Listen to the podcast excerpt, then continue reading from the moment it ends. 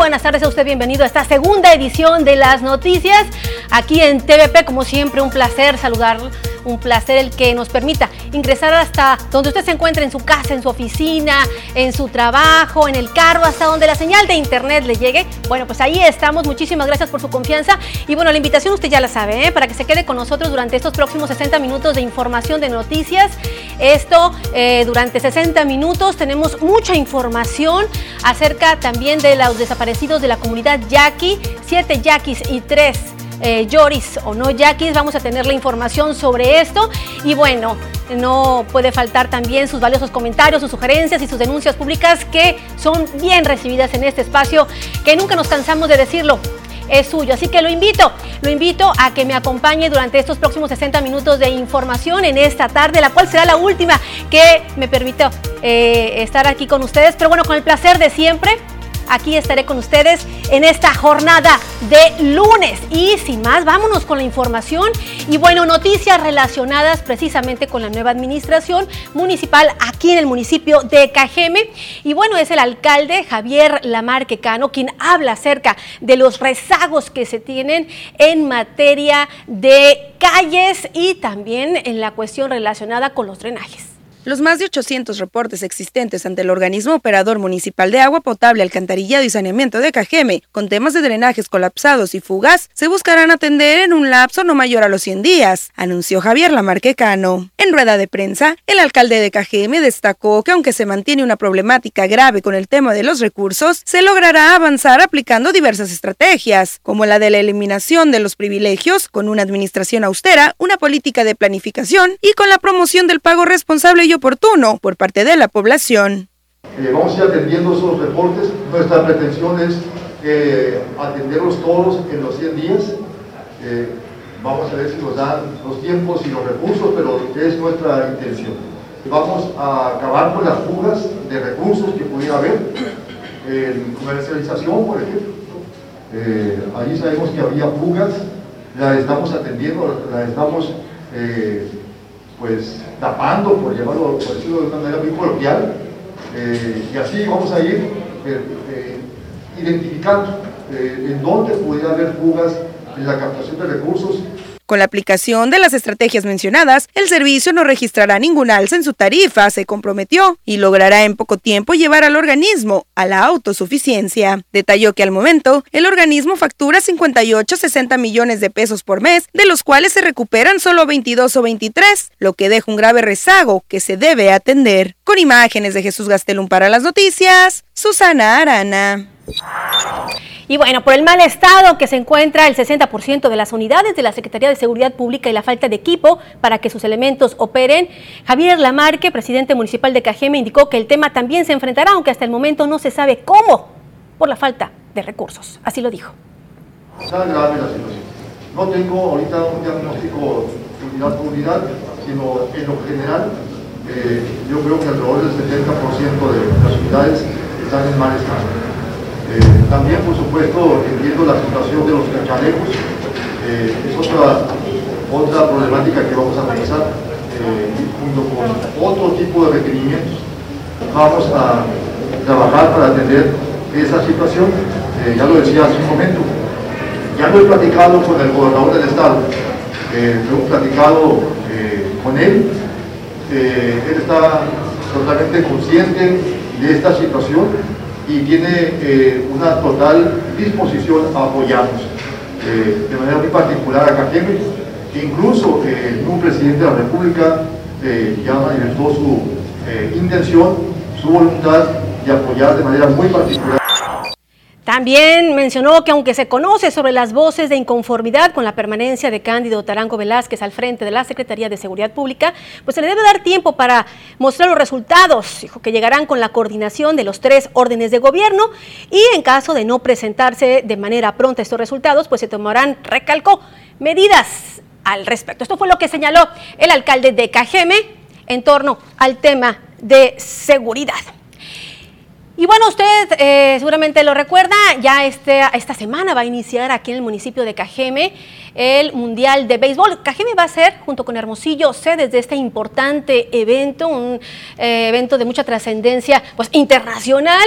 Y hoy por la mañana, rumbo a la rueda de prensa eh, de la Cámara Nacional de Comercio, fueron precisamente las autoridades de este gremio quienes le pidieron a los generadores de la violencia, la delincuencia organizada, que por favor hicieran una tregua de 10 días. Esto para el evento y que obviamente los visitantes se lleven pues un buen sabor de boca. Así lo dijeron. Buscando que el municipio de Cajeme sea buen anfitrión, la Cámara Nacional de Comercio en la localidad llamó a los diferentes actores generadores de la violencia a realizar una tregua para que del 23 de septiembre al 2 de octubre, tiempo en el cual se realizará el Mundial de Béisbol y donde Cajeme y Hermosillo serán subsedes, no se generen hechos violentos y tanto la población como los visitantes puedan movilizarse sin preocupaciones en todo el territorio. El vicepresidente de Comunicaciones, Mario Villela, indicó que a partir del 23 de septiembre esperan el arribo de seis delegaciones de béisbol procedentes de Alemania, China, Cuba, República Dominicana, Panamá y República Checa donde se espera sean ocupadas alrededor de 170 habitaciones en la localidad.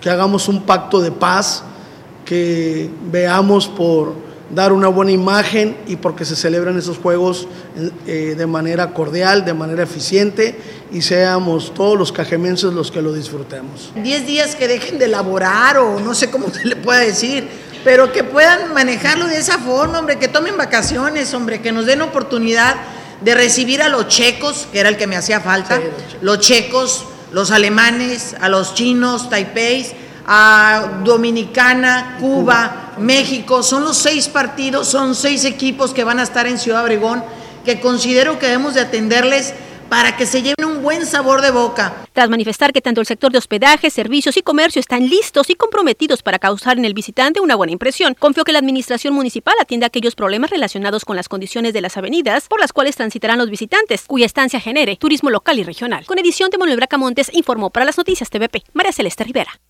Personas que dependen. Y, ojo, este, les preguntamos si esperan alguna respuesta por parte pues, de estos generadores de violencia. Dijeron que no, acciones, acciones eh, esperan este, un poquito de paz aquí en el municipio de Cajeme, fue lo que señalaron hoy en la conferencia de prensa. Por cierto, con muy buenas expectativas recibió la presidenta de la Canaco el primer mensaje realizado por el alcalde Javier Lamarque Cano.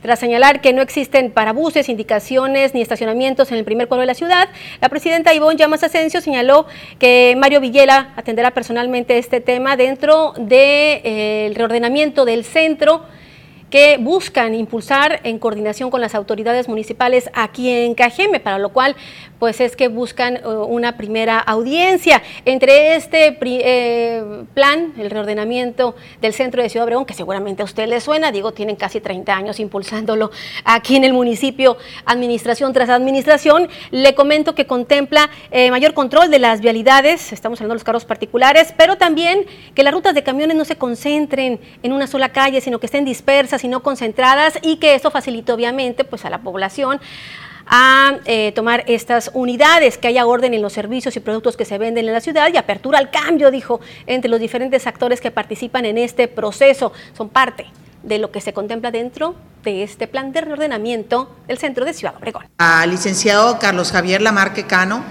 eh, el mensaje que nos dio el día jueves me pareció muy importante, su actitud ante la situación que se le está presentando creo que podemos de alguna manera aportar nosotros como organismo y ser copartícipes de sus proyectos. Considero que nosotros como organismo podemos sumar mucho en ellos, tan así que ya trae como prospecto ya en un 90% lo que es la proyección de la infraestructura para lo que es el aeropuerto, pero nosotros traemos otros proyectos como el reordenamiento del centro, bueno, pues ahí lo tiene Ivonne Llamas Asensio haciendo, eh, pues dando la bienvenida precisamente al alcalde en cuanto a este primer mensaje. Y antes de hacer la primera pausa, gracias a la señora Graciela, dice, y también nosotros tenemos muchos meses por la calle Chihuahua y Luis Monzón y nadie ha hecho nada, ojalá que puedan arreglarlo, las calles están muy deplorables, esto en la colonia campestre. Bueno, ahí está el llamado también para las autoridades entrantes. Volvemos con más.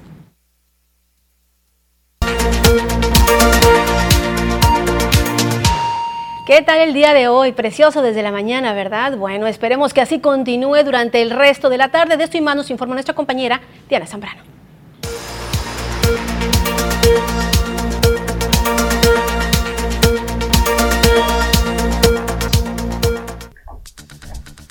Hola, ¿qué tal y buenas tardes? Bienvenidos aquí al reporte meteorológico Qué gusto acompañarlos en esta tarde. Ya de lunes comenzamos la semana y damos inicio con el mapa nacional para conocer las temperaturas actuales en algunos puntos importantes del país, comenzando en la frontera en Tijuana. El día de hoy se mantiene totalmente despejado con 25 grados. La Paz tenemos condición de cielo mayormente nublada, al igual que en el sector de Guadalajara Guadalajara. En Ciudad de México se mantiene con lluvias y 22 grados. Y para finalizar más al sur con Mérida, aquí tenemos temperatura que llega hasta los 34 grados. Pasamos a conocer las temperaturas actuales en nuestro estado, en Sonora y qué nos espera para el resto de la semana. Comenzando en el sector de Navojoa, actualmente se mantiene con cielos mayormente nublados. Aquí tenemos pronóstico de lluvia para martes y miércoles, máximas que van a variar entre los 36 y los 40 grados para Navojoa.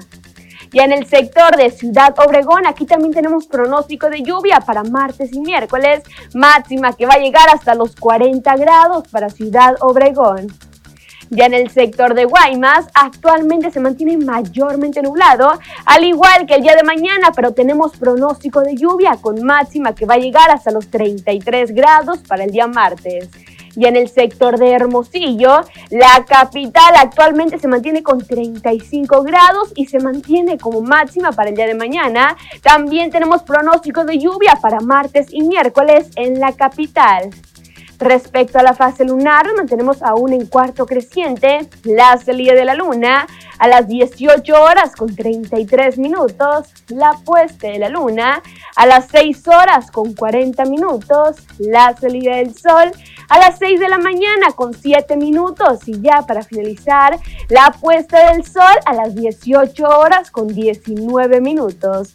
Hasta aquí el reporte meteorológico. Espero que tengan una excelente tarde.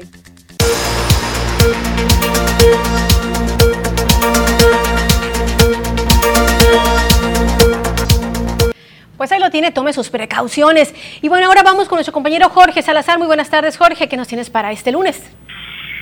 Celeste, amigos de auditorio, tengan ustedes una extraordinaria tarde, un mejor inicio de semana.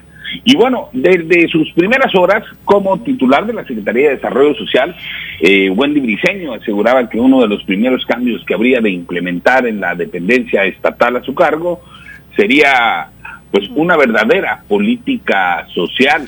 Esto debido a que ella comenta que se encuentran en marcha diferentes programas que benefician a diferentes sectores de la sociedad, todos ellos en materia de salud, educación, eh, prevención del delito, eh, programas eh, alimentarios, de becas, apoyos a diferentes sectores, sobre todo aquellos los que se encuentran en condiciones de vulnerabilidad social y económica, pero dijo, estos eh, programas hay que articularlos, están eh, muy sueltos y dio a conocer que dentro de la Secretaría de Desarrollo Social, este, este tipo de programas que atienden las problemáticas de los diferentes eh, sectores habrán de manejarse de manera coordinada y transversal con las diferentes secretarías que componen el gobierno del Estado. Hablaba Wendy Diseño de que habría que coordinarse con autoridades en materia de salud, seguridad pública, educación, eh, con el Instituto Sonorense de la Mujer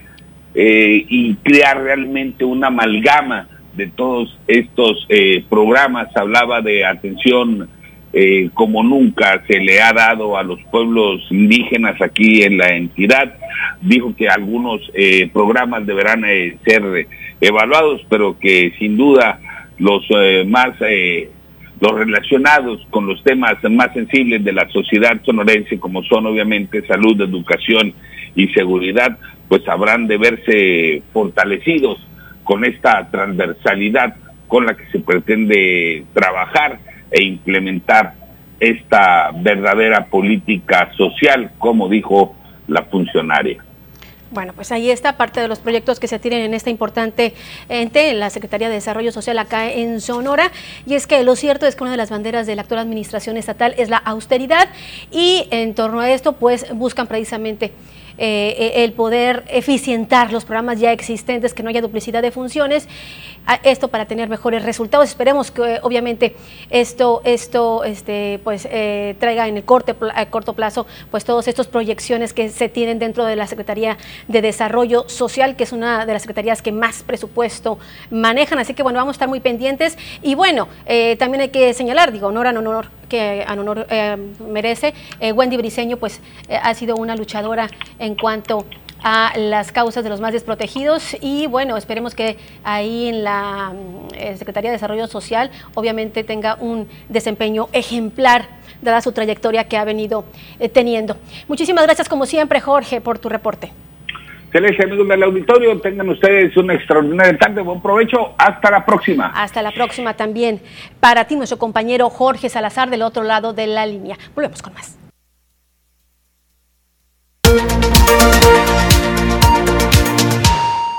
Muchísimas gracias por continuar atento a esta segunda edición de las noticias y bueno, desde el principio de este espacio informativo le dábamos a conocer de, eh, de la aparición de indígenas eh, yaquis que habían desaparecido desde hace eh, poco más de dos meses y precisamente para hablarnos de este suceso me da mucho gusto que nos tome la llamada el asesor de la etnia yaqui de la Loma de Bacum, el doctor Rodrigo González. Muy buenas tardes, doctor. Buenas tardes auditorio. Gracias, muchísimas gracias. Y bueno, un momento importante, eh, se sabe del hallazgo de, eh, de los integrantes de la etnia Yaqui, tres eh, Yoris, esta mañana, doctor. Mira, hoy por la mañana se dio un, enfrentamiento y la liberación de, una parte de los rehenes. No tenemos todavía la información precisa de quiénes son y cuántos son. ahorita ya vienen en camino desde la tierra eh, con, con las personas liberadas. ¿Dónde fue este enfrentamiento, doctor? Eh, pues hay un rancho dentro del territorio yaqui que se conoce como el Chichiquelite. Eh, ahí en ese lugar se, les ubicó y, ahí se, dio la liberación de ellos. ¿Se sabe de las condiciones en las cuales se encuentran estas personas? lo único que sabemos es que están con vida.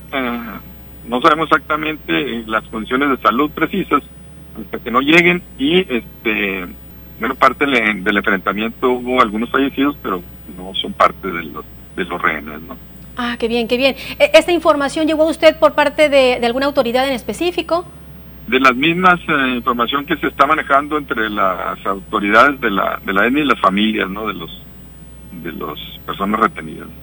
Estamos hablando de personas yaquis y no yaquis, maestro, que pudieron ser este, eh, rescatadas. No sabemos exactamente todavía este, cómo, cómo, eh, cuántas personas son y, este, y quiénes son, pero lo, que sí se sabe es que sí es el grupo de, de, Loma de Baco. Esto obviamente brinda mucha esperanza porque eh, esto durante los últimos días eh, pues se han presentado prácticamente a diario manifestaciones, recordatorios acerca pues de la desaparición de estos 10 eh, integrantes de la etnia yaqui y 3 de, de, de, Bacum y del municipio de Cajeme, donde la esperanza pues eh, no, no ha faltado, ¿verdad?, de encontrarlos con vida.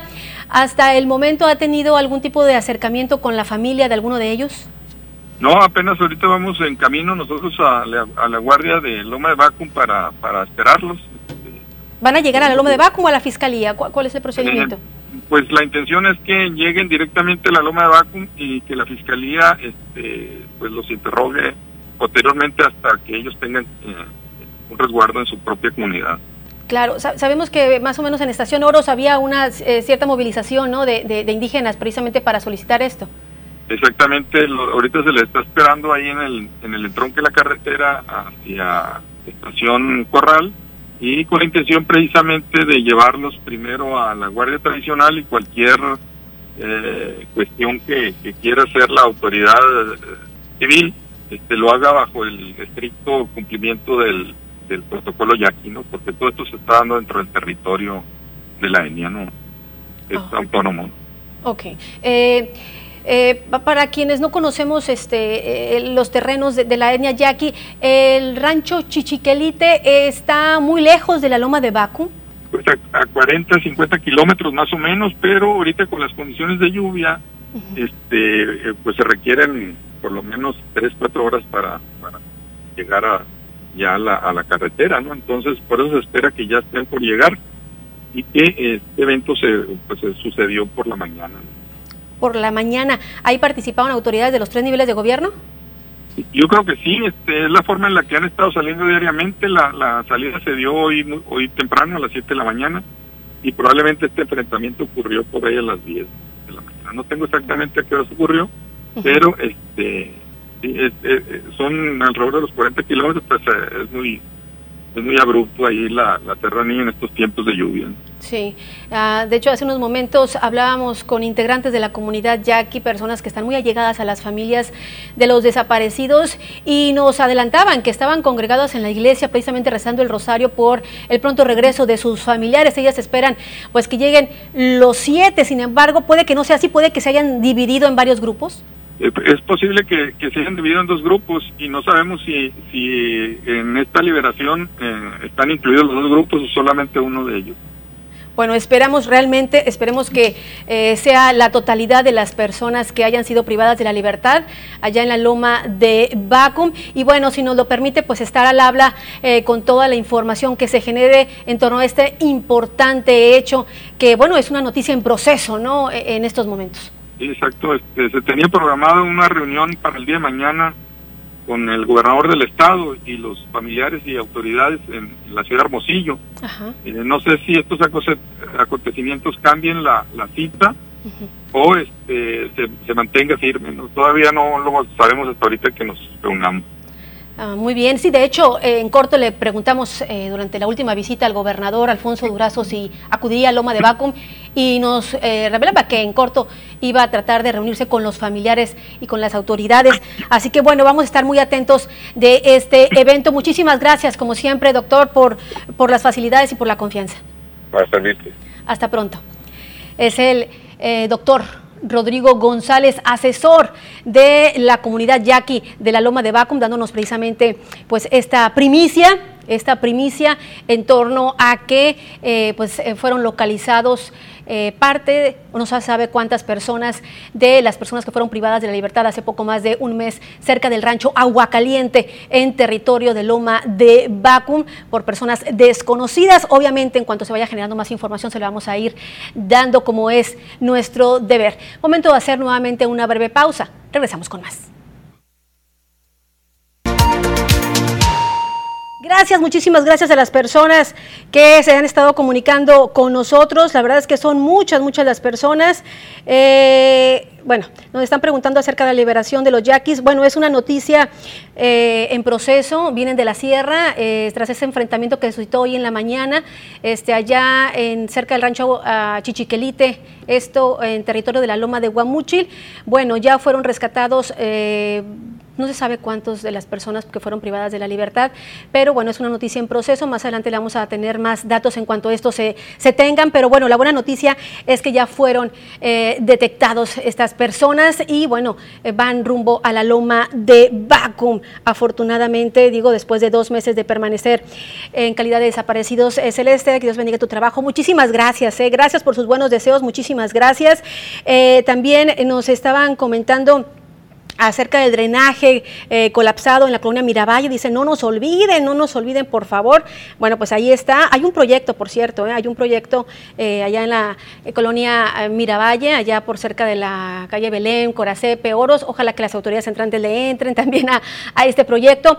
También dice, quiero decir, muy molesta que Telmex tiene cuatro días sin ponerle empeño, dice que nos merecemos los usuarios, roban el cableado este, le roban el cableado, pero ellos optan necios en no poner fibra óptica para que ya no les llame la atención y dejen de robar, dice. Lo peor es que mis hijos tienen clases y no pueden entrar tampoco, dice. Bueno, pues ahí está el mensaje, directo a Telmex también, dice, por este medio, de la manera más atenta, doy a conocer la problemática existente que hay en el Callejón Panamá, esquina con Callejón 200, en una industria de frituras, dice, con los residuos que desechan toda la línea de drenaje, en toda la línea, dice, ojalá que manden camarógrafo, porque ya no soportamos, dice, esta situación que tapa los drenajes. Eh, también dice, ya he, pasado ya he pasado este reporte, ojalá me puedan decir a dónde acudir. Hay unos mariscos por la calle 400 entre Michoacán y Codorniz, en la colonia Vías del Castillo.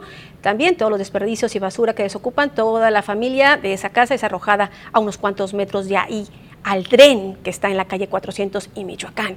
Bueno, atención, control sanitario también. Eh, Celeste solo mando este mensaje para decir que ayer vinieron a mi casa a arreglar la fuga de agua y el día de hoy cumpleaños mi sobrino, dice Jesús Tadeo Kimball. Kimball Matus, ¿lo podría felicitar? Claro que sí, muchísimas felicidades a Jesús Tadeo Kimball Matus, que cumple 11 años de edad. Muchísimas felicidades, bendiciones para ti y para toda tu familia. Eh, también, dice, nos reporta una lámpara fundida por la calle Álamos, entre Quintana Roo y calle Chiapas, en la colonia Altar. Gracias. Eh, dice, ya que andan parchando las calles, dice, ojalá que se puedan dar una vuelta en la colonia Beltrones, dice, desde una punta a la otra, dice, es parte de lo que nos están comentando. Muchísimas gracias por sus mensajes, realmente nos retroalimentan, créame, nos retroalimentan. Y mire, le quiero comentar que en noticias de estatales, eh, el, gobernador de Sonora afirmó que contarán con el mayor presupuesto social de la historia. Alfonso Durazo dijo que bueno, refirió el panorama de hambre, de desolación social y de falta de oportunidades en el Estado. Dijo, esto es indigno, por lo que se contará con el mayor presupuesto para este rubro en la historia de Sonora. Reveló que se desarrollará un programa para apoyar a las familias con mayor vulnerabilidad en la entidad, de modo que el beneficio le llegue de manera directa eh, con sentido de urgencia, dijo, serán atendidos los rezagos sociales de los pueblos originarios, por lo cual será un aliado sin condiciones de sus causas, brindando apoyo a los gobernadores tradicionales para un mejor cumplimiento de sus deberes. Adicionalmente, el gobernador Durazo Montayo anunció que se fortalecerá el plan de justicia para Cananea, el cual ya ha iniciado con el apoyo del gobierno federal para atender la problemática de la comunidad y sus familias, así como la recuperación de los daños causados por el derrame del río Sonora. Escuchemos parte de lo que dijo el gobernador de la entidad. Para apoyar a las familias en situación de pobreza extrema, pondré en marcha un programa de transferencias directas de mil pesos al mes. Los apoyos llegarán, obviamente, de manera directa a los beneficiarios. El plan de justicia yaqui es un punto de inflexión de carácter histórico y será referente para que todos los pueblos originarios de nuestro estado tengan acceso a lo que en derecho les corresponde, respetando su historia y tradición. Y bueno, no podía dejar de lado el tema el tema del ISTESON, donde el mandatario estatal refirió que el ISTESON ha padecido de malos manejos que lo tienen sumido en una crisis financiera que ha afectado a miles de derechohabientes. Un tema largo, largo y seguramente del cual usted ya está enterado. Durazo Montaño dijo que trabajará para garantizar el acceso a medicamentos y reducir progresivamente las listas de espera para quienes requieren de consultas con especialistas. También dijo se va a abocar a la situación que atraviesa el sistema de pensiones del Estado para garantizar que no se retrasen los pagos correspondientes, además de construir una salida de largo plazo de en acuerdo con sindicatos pensionados y también trabajadores. Así lo dijo. A diferencia del pasado, no le heredaremos al futuro esta asignatura que lastima a nuestros jubilados. No seremos más de lo mismo no patearemos ese bote hacia el siguiente sexenio como ha sucedido históricamente. Pues ahí lo tiene, ahí lo tiene. Antes de hacer nuevamente una pausa, eh, dice, nosotros tenemos muchos meses por la calle Chihuahua y Luz Monzón y nadie ha hecho nada en cuanto a las calles. Ojalá que puedan venir, por favor. Bueno, pues ahí está el mensaje para el área de monitoreo, para que lo tengan ahí en su agenda y en los recorridos que realizan. Volvemos con más.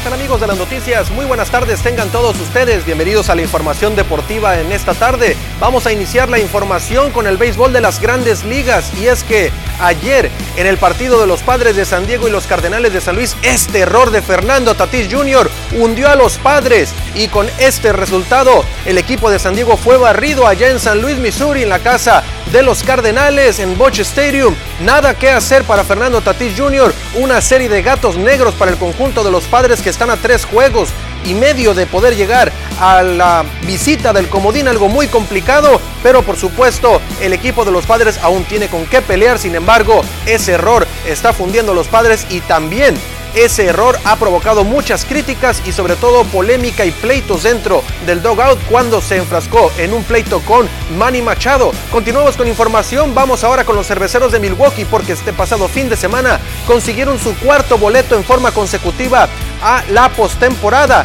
frente al equipo de los Rojos de Cincinnati, previo a que jugaran con los Dodgers los Rojos. El equipo de los cerveceros así de esta forma conseguía por supuesto la victoria y su pase a la postemporada. Gran actuación por parte del equipo de los cerveceros que están muy cerca ya de conquistar el título de la, división central de la Liga Nacional. Antes de continuar con información, va, déjeme hacerle una excelente recomendación y es que si usted necesita dinero, lo llama y le resolvemos en 24 horas. Seguridad y confianza. Servicio en toda la República Mexicana. Préstamos personales y empresariales desde 50 mil pesos hasta 7 millones de pesos. Hagamos juntos tu sueño realidad en tu efectivo. Comunícate a los teléfonos que ves en pantalla o www.tuefectivo.com.mx.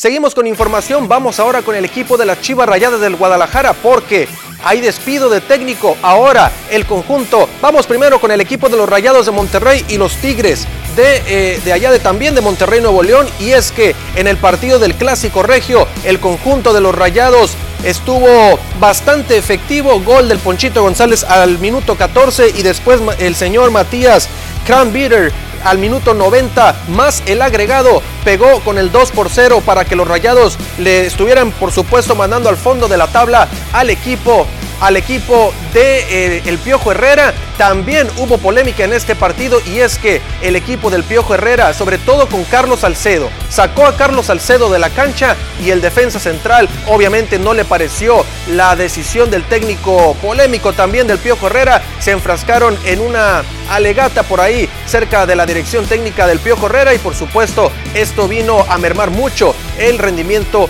del equipo. Continuamos con, con, información. Vamos ahora sí con el equipo de las Chivas Rayadas del Guadalajara y es que a Mauri Vergara finalmente le dio las gracias y fue él mismo quien le dio las gracias a Víctor Manuel Bucetich. Se decía que había sido Ricardo Peláez el director deportivo de las Chivas Rayadas del Guadalajara. Sin embargo, ya se confirmó que fue el mismo dueño del equipo del Guadalajara quien ya no quiso más en las filas al técnico, al Rey Midas o al ex Rey Midas como le llaman ya algunos periodistas, pero bueno, Víctor Manuel Bucetich ha dejado de ser el técnico de las Chivas Rayadas del Guadalajara y por supuesto se suenan nombres como el Turco Mohamed, suena el Jimmy Lozano, suenan otros nombres por ahí. Lo que sí es que el equipo de Chivas estará jugando el clásico frente al América con Leaño como técnico interino. Ya para finalizar, vamos a la NFL porque los Patriotas de Nueva Inglaterra habían caído en la semana 1 en la, en la NFL. Por supuesto, no podían seguir con un paso negativo. Se enfrentaban a un equipo que hace mucho tiempo no es protagonista en la NFL. No es culpa de los Patriotas. Ganaron 25 por 6 al equipo de los Jets de Nueva York con este resultado. Igualan sus números el equipo de Nueva Inglaterra 1 a 1. Allá jugándose el duelo en Foxborough, Massachusetts. Allá en el estadio Gillette En un equipo de los Patriotas que están en, pleno, en plena reestructuración desde que se fue Tom Brady del equipo de Nueva Inglaterra y que se fue y ganó el Super Bowl con el equipo de los Bucaneros de Tampa Bay. Con esto amigos llegamos al final de la información deportiva el día de hoy. Quédese con más información aquí en las noticias.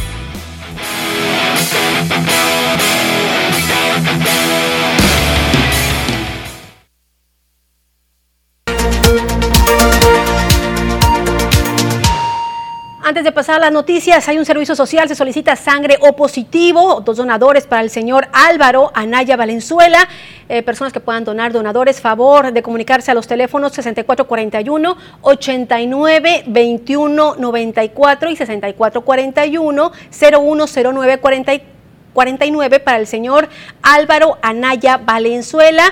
Eh, urge sangre O positivo, dos donadores. Y bueno, vamos a información relacionadas con las casetas de peaje y es precisamente el eh, Alfonso Canán Castaños, eh, líder del Movimiento por el Libre Tránsito en Sonora, quien señaló que Capufe tiene detenida la entrega de las casetas de cobro ubicadas en la carretera México 15. Lo anterior dice, debido a que la dependencia no cuenta con los recursos suficientes para la operación de los puestos de cobro. Dijo que hay situaciones burocráticas y que por eso el proceso está detenido. Explicó que la falta de capital de Capufe impide que se puedan otorgar eh, los hologramas, los dispositivos electrónicos e instalar los equipos necesarios en las casetas para que residentes de Sonora queden exentos del pago por concepto de peajes. Dijo que confían que con el cambio de gobierno, pues la liberación avance de manera positiva y agregó que hasta el momento solo se ha liberado una caseta en Sonora, la de Magdalena. Y también le comento que arrancaron ya desde la semana pasada las capacitaciones al personal de salud y, y, también en línea en torno a la vacunación contra la influenza que se va a efectuar a partir del mes de octubre por tu bien y el de tu familia. Vacúnate es el eslogan que este año trae la campaña y donde participan todas las instituciones de salud buscando proteger a las personas contra esta enfermedad que hay que señalarlo, puede llegar a ser mortal. Personal de vacunación de la jurisdicción sanitaria número 4 dio a conocer que desde la semana pasada inició con este proceso, eh, capacitando acerca de los lineamientos de esta próxima jornada, la cual va enfocada tanto a niños como a adultos. Esperan que en cuanto llegue el biológico a la entidad, este empiece a fluir en los municipios y se vacune a los ciudadanos. Y bueno, a pesar de las diferencias que se tuvieron durante este fin de semana, durante la sexta cumbre de la Comunidad de Estados Latinoamericanos y Caribeños, por sus siglas CELAC, que se desarrolló aquí en nuestro país, el presidente Andrés Manuel López Obrador calificó como positivo el resultado. A la reunión acudieron presidentes, ministros y diplomáticos de América Latina y el Caribe y durante el encuentro se dieron momentos álgidos entre el presidente de Uruguay, Luis Lacalle Pou, el de Cuba, Miguel Díaz Canel y el presidente de Venezuela, Nicolás Maduro. Bueno, el balance sobre la CELAC es muy positivo, un buen encuentro, a pesar de las diferencias, habían coincidencias, había confrontación. Esto se expresó en la reunión de la CELAC, pero este, es parte de la diversidad y de lo que es la pluralidad democrática. Y bueno, en más noticias nacionales le comento que tras el decreto presidencial mediante el cual se liberaron más de 600 reos en todo el país el pasado 15 de septiembre, el presidente Andrés Manuel López Obrador denunció la existencia de burocracia en los tres poderes de gobierno para poder realizar este proceso. Estamos hablando de la liberación de los presos que fueron injustamente detenidos. Y estamos este, revisando todos los casos y este, buscando que se atienda pronto. Me desespera eh, el burocratismo que desgraciadamente existe en los tres poderes, en el Ejecutivo, en el Legislativo, en el Judicial. Y muy eh, lamentablemente en el Poder Judicial. Durante la conferencia mañanera de este día, el presidente Andrés Manuel López Obrador también adelantó que tras los hechos violentos en Salamanca, Guanajuato, donde murieron dos personas por un artefacto explosivo, pues la Fiscalía General de la República va a traer la investigación. El presidente Andrés Manuel López Obrador dijo que Guanajuato es una de las entidades del país donde la delincuencia más ha usado este tipo de artefactos. Escuchemos parte de lo que dijo. Se está ya haciendo la investigación es probable que la Fiscalía General de la República atraiga el caso por tratarse de el uso de explosivos y se va a investigar. No quisiera entrar en el terreno de las especulaciones. Vamos primero a conocer más sobre el caso, investigarlo, desde luego castigar a los responsables, que no haya el, presidente narró que el paquete que explotó era un supuesto regalo porque el dueño estaba celebrando su cumpleaños con los trabajadores, era el dueño de un restaurante y salieron y pues era un explosivo. El presidente López Obrador mencionó que la Sedena ha reportado que Guanajuato es de las entidades del país donde la delincuencia más ha usado este tipo de artefactos. Tenemos el antecedente, eso lo ha identificado la Secretaría de la Defensa, se ha informado de que en el estado de Guanajuato, más que en otras partes de un tiempo a la fecha, han empezado a utilizar explosivos para eh, cometer eh, crímenes y eh, tratar de crear terror, miedo. Bueno, y a pesar del discurso de la diversificación de cultivos acá en el Valle del Yaqui, le comento que debido al bajo precio que mantiene el cártamo, pues no es una opción para sembrarse en este próximo ciclo agrícola. Y es que el cártamo es de los cultivos que menos agua requiere. Sin embargo, en este próximo ciclo, pues se le va a dar preferencia al trigo y el maíz. Abel Castro Grijalva, presidente de la Alianza Campesina del Noroeste, detalló que la siembra de dicho cultivo no es redituable por el precio que mantiene y también debido al incremento de los insumos, especialmente de fertilizantes, de hasta un 300% y la falta de apoyos gubernamentales que tiene esta oleaginosa, por lo cual dijo esta temporada tienen proyectado sembrar alrededor de 28 mil eh, hectáreas de trigo y 5 mil de maíz. Los riegos empezarán entre el 30 de septiembre y 1 de octubre, ya para sembrar el 18 o 20 del mes entrante. Escuchemos parte de lo que dijo Abel Castro Grijalva, presidente de Alcano. Está condicionado el mm. país a, 15 mil hectáreas nada más. La gente quisiera sembrar 30, 35 mil. Yo pagado fueron 70 mil hectáreas, ¿te acuerdas? Entonces ahora está condicionado. Bueno, pues así, así las cosas. Y bueno, en otra información, usted se preguntará, bueno, ¿por qué no están funcionando las fuentes de Ciudad Obregón si hace poquito fueron reparadas? Bueno, le comento que de acuerdo a las autoridades, estas están en mantenimiento y se espera que a partir de este próximo miércoles ya pueda entrar en operación la ubicada por la calle 200 y Miguel Alemán. Después de años de permanecer sin vida las fuentes y cascadas de la ciudad y de reactivarse en meses pasados, de nueva cuenta se mantienen apagadas y sin funcionar. Sin embargo, según la autoridad, este estado se debe al mantenimiento al que se someten en este momento, tras el crecimiento rápido de la maleza y la lama. Esta cascada monumental fue reactivada el pasado 16 de diciembre como parte del rescate de los espacios públicos, dando vida al sector, al igual que la cascada del Lanzante Yaqui del entrado salida norte, las fuentes de la Plaza Álvaro Obregón y las de la Plaza 28 de marzo sobre la calle Zaragoza. Estas están recibiendo una mano de tigre en el tema de la limpieza y sus motores, se dijo desde el Departamento de Servicios Públicos, para evitar así daños o desperfectos más adelante. Ya que estas no se encienden las 24 horas los 7 días de la semana, se confirmó que se toman descansos en busca de evitar un elevado recibo en la energía eléctrica, daños por la misma población inconsciente, entre otros motivos. Con imágenes de Jesús Gastelum para las noticias, Susana Arana. Bueno, y con esta información nos despedimos. Muchísimas gracias por su atención. Muchísimas gracias a TVP, a esta empresa, por darnos la oportunidad de estar casi pues, ocho años, más de ocho años aquí al frente de esta segunda edición de las noticias, pero sobre todo, oiga, gracias a usted por su confianza. Muchísimas gracias. Seguramente nos veremos muy, pero muy pronto. Cuídese mucho.